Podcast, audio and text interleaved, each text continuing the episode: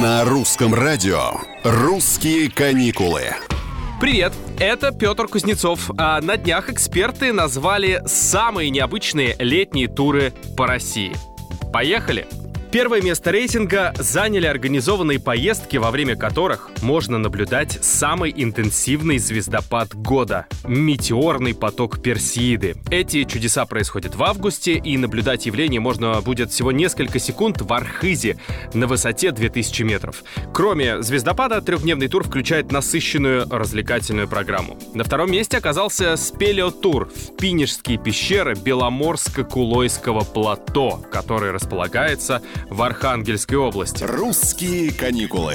Для тех, кто устал от классического пляжного отдыха, я вас понимаю, но не готов отказываться от поездки к морю этим летом, я вас тоже понимаю, есть туры к Северному Ледовитому океану. Я серьезно, в ходе 12-дневного сплава от Норильска участники смогут почувствовать себя настоящими первооткрывателями Севера. Они увидят старинные лодки, баржи, баркасы, заброшенные вездеходы, а на мысе входной интересные строения и маломерные суда.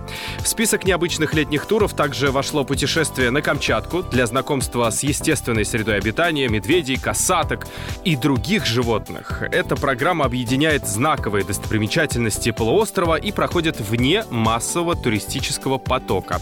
А еще тур на Шантарские острова в Охотском море, гренландским китам и фототур в Северную Осетию для обучения астросъемки. В общем, еще открывать нам и открывать, казалось бы, такую знакомую и изъезженную, схоженную страну. И это здорово. Не бойтесь пробовать что-то новое. Начните уже этим летом.